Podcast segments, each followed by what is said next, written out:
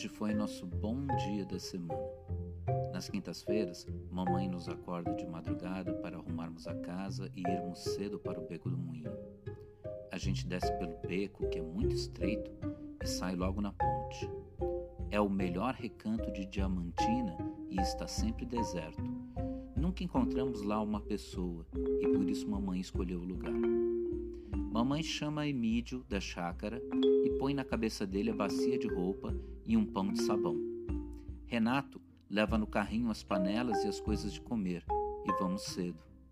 Mamãe e nós duas, eu e Luizinha, entramos debaixo da ponte para lavar a roupa. Emídio, o criolo, vai procurar lenha. Renato vai pescar lambaris. Nunca vi tanto como ali. Ele só tem tempo de pôr a isca, jogar o anzol e puxa logo um lambari ou bagre. Nhonhô põe o visgo e fica de longe à espera de passarinhos. Cai um, ele corre, limpa o pé do pobrezinho com azeite e mete na gaiola. Unta a vara de novo e daí a pouco já vem outro, um pintacilgo ou um curió. Nós ficamos lavando a roupa e botando para corar, enquanto mamãe faz o almoço de tutu de feijão com torresmos e arroz.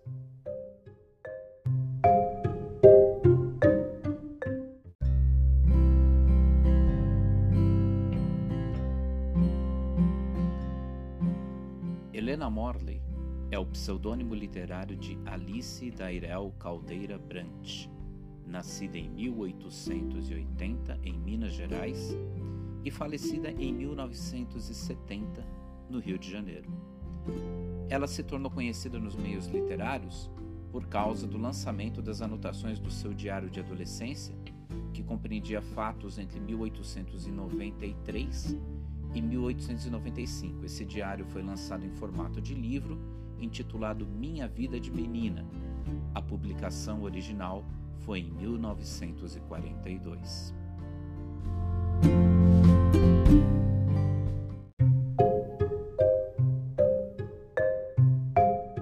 Nós fizemos no fundo da horta uma casinha de capim para servir de teatrinho de bonecos. Cada um fez um boneco e saíram tão mal feitos que nós rimos a perder de vê-los representar. Nico é bem engraçado para imitar a voz dos bonecos. Quando é boneca, ele fala fino, quando é boneco, ele fala grosso. Pensávamos em ganhar dinheiro com isto, mas já me convenci que em negócio de ganhar dinheiro não se consegue arranjar nada. As entradas são de 100 réis. Mesmo assim, só já conseguimos arranjar 1.600. Nico disse que se ele saísse para a rua anunciando, poderiam aparecer os meninos da cidade, mas que ele sabe que vovó e as tias não consentiriam em amontoar gente no quintal, passando por dentro de casa. Vamos então representando só para os de casa.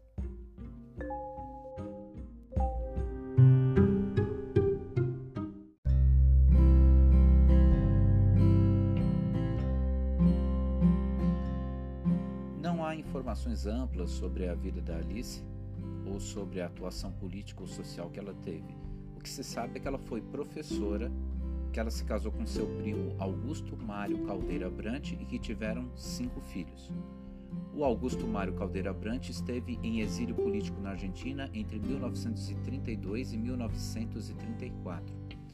E a Alice deixou uma vasta correspondência com parentes cobrindo esse período. Ele contribuiu também, o Augusto Mário, com a campanha do Getúlio Vargas para a presidência da República. E o que se sabe também é que a Alice resolveu publicar os seus diários como uma maneira de mostrar às moças mais novas um modelo de comportamento.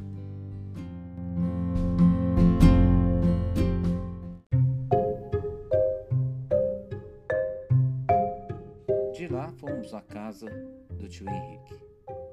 Este tio é o mais esquisito da família. Ele tem sempre na mesa da sala três coisas infalíveis: um ancorote pequeno de cachaça, outro de pepinos, cebolas, vagens, tudo curtido, e um prato de peles torradas que são ótimas. Ele passa o dia inteiro sentado perto da mesa, bebendo e comendo estas coisas. Meu pai, procurando aconselhá-lo a beber menos porque fazia mal, ele disse: Qual, Alexandre? Eu bebo desde rapaz e estou com 82 anos. Outros que só bebem capilé estão indo antes de mim. Meu pai disse que lá isso era verdade e lembrou que o cunhado dele, muito mais moço, já morreu o ano passado. Tio Henrique respondeu: Não, esse não é exemplo. Ele tinha 70 anos. Foi pelo seu justo preço. Quando voltamos para casa, já estava muito escuro. Não são engraçados esses tios?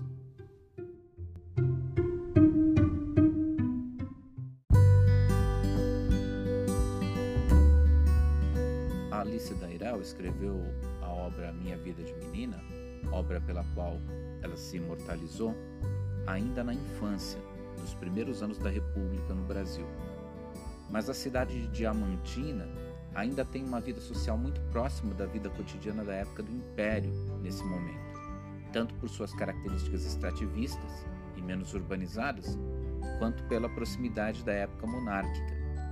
Então, como a produção literária da Alice se encerrou nessa época, mesmo ela tendo vivido as duas guerras mundiais e a era Vargas e toda a República até a ditadura militar, essa experiência não tem influência sobre o que nos chegou daquilo que ele escreveu.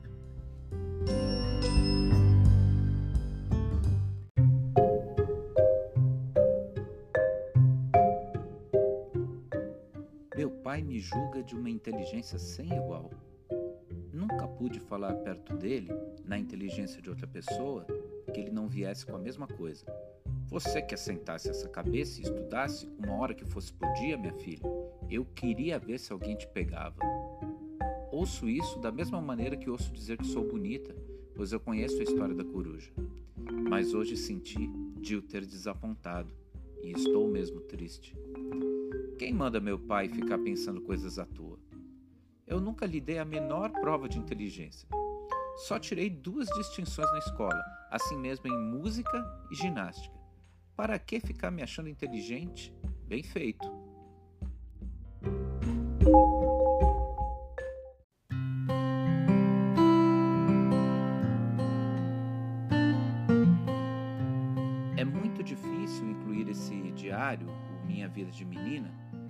As obras do período realista, porque não tem nele esse espírito negativo, determinista, cientificista que tem nesse movimento. Por outro lado, ele tem muito sentido de observação e ele tem uma escrita fluida, envolvente, inteligente. Mas não tem parâmetros classificatórios para situar essa obra, então ela fica sendo um fenômeno singular da literatura brasileira, que é estudado dentro do período realista só porque foi redigido em tese nesse mesmo período histórico. E se a gente pensar na própria recepção do livro, porque ele foi lançado já tardiamente, já na vigência da segunda geração modernista, a gente realmente não teria como fazer essa classificação de realista.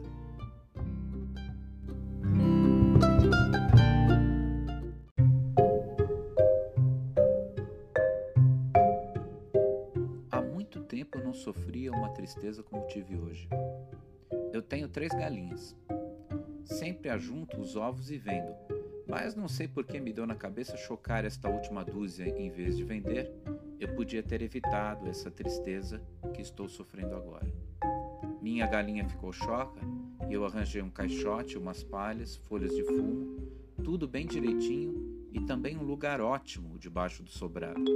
Deitei a galinha e fiz tudo tão bem feito que até o dia eu assentei e ia contando os dias e riscando. Era ontem que deviam sair os pintinhos. Quando vim da escola para o almoço, fui olhar e já estavam dois fora da casca. Fui para a escola só pensando na volta para quebrar o milho bem quebradinho e já tinha arranjado uma pedra redonda e lisa muito boa. Não passei em casa de ninguém só pensando nos pintos.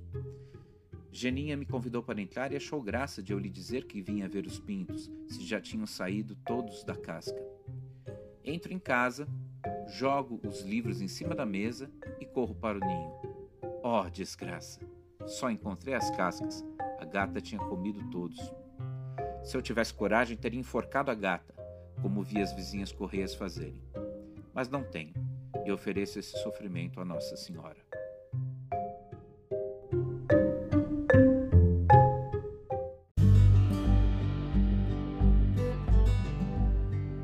Segundo Jean-Pierre Chauvin, em seu artigo Helena Morley, As Duas Vozes, o livro Minha Vida de Menina não é exatamente um romance, porque ele tem caráter memorialístico, episódico, e ele está a meio caminho entre a ficção e o documento histórico.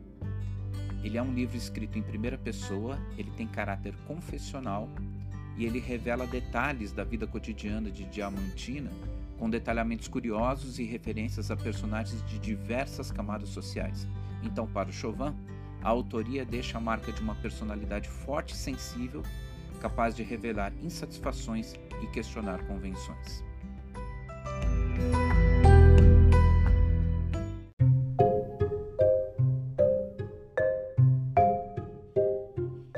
Gosto muito de todas as festas de Diamantina, mas quando são na Igreja do Rosário, que é quase pegada à chácara de vovó, eu gosto ainda mais até parece que a festa é nossa, e este ano foi mesmo.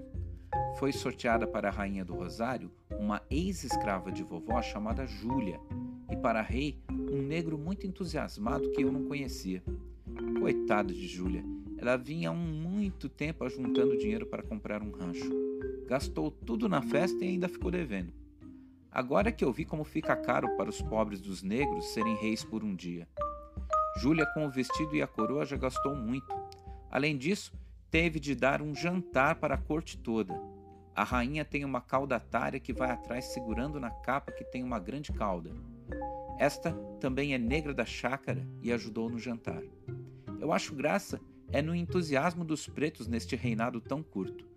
Nenhum rejeita o cargo, mesmo sabendo a despesa que dá.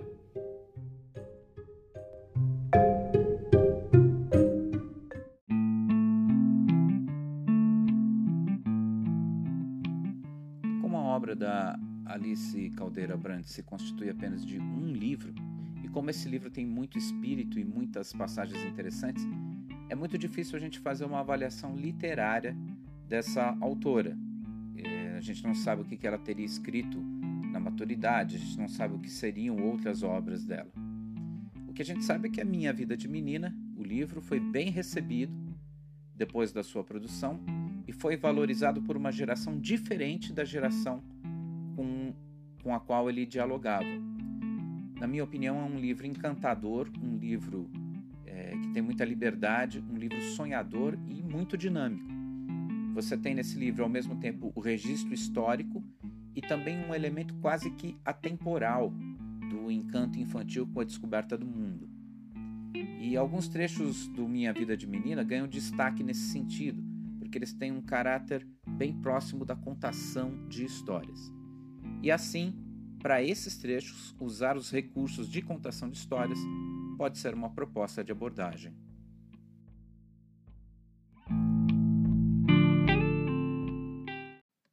Olha, cada dia eu vejo mais razão do meu pai ter me dado esse conselho de escrever no caderno o que eu penso e o que eu vejo acontecer. Ele falou para mim: escreve, não liga, vai escrevendo o que se passar com você e guarda isso para o futuro, para as suas recordações. Você não precisa contar essas coisas para suas amigas. E aí, se eu não tivesse esse caderninho, se eu não tivesse seguido esse conselho do meu pai, como é que eu ia guardar de memória o caso tão engraçado que eu vi ontem? Porque aconteceu o seguinte: o padre Augusto recitou uns versos de saúde para a Aninha. E aí, enquanto ele estava fazendo isso, eu olhei para o seu Leivas e eu vi o seu Leivas encher as bochechas de boca fechada. Fez uma careta engraçada. E aí eu não despregava os olhos dele. Eu ria, ria, ria, meu Deus do céu. Aí o seu Antônio do Rego, quando viu que o seu Leivas estava com as bochechas inchadas, ele pegou uma travessa de lombo de porco com batata que estava na frente dele e colocou, escondeu debaixo da mesa. E aí eu fiquei vendo, falei, ué, o que, que ele está fazendo? Aí o seu Leivas encheu de novo as bochechas e aí de repente saiu dois jatos de cerveja do nariz dele e caiu tudo quanto é prato que estava na frente. Aí pegaram o seu Levas, levaram para dentro, né? E aí cobriram as coisas com a toalha e o seu Antônio do Rego pôs de novo a travessa na mesa e falou assim: Poxa, pelo menos eu só vi esse aqui, vamos comer antes que o Levas volte para cá.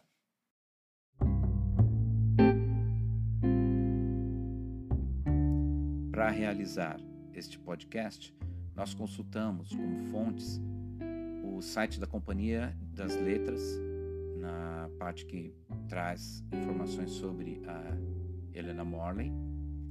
O Jornal da USP, nós consultamos o artigo do Jean-Pierre Chauvin, é, o artigo chamado Helena Morley e as Duas Vozes.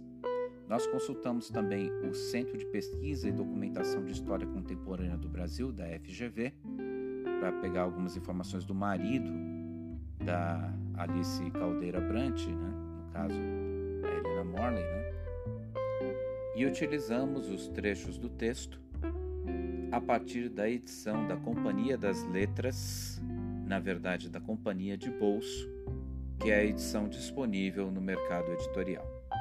Agradeço a sua companhia e espero você em breve para mais um podcast de literatura brasileira. Até mais.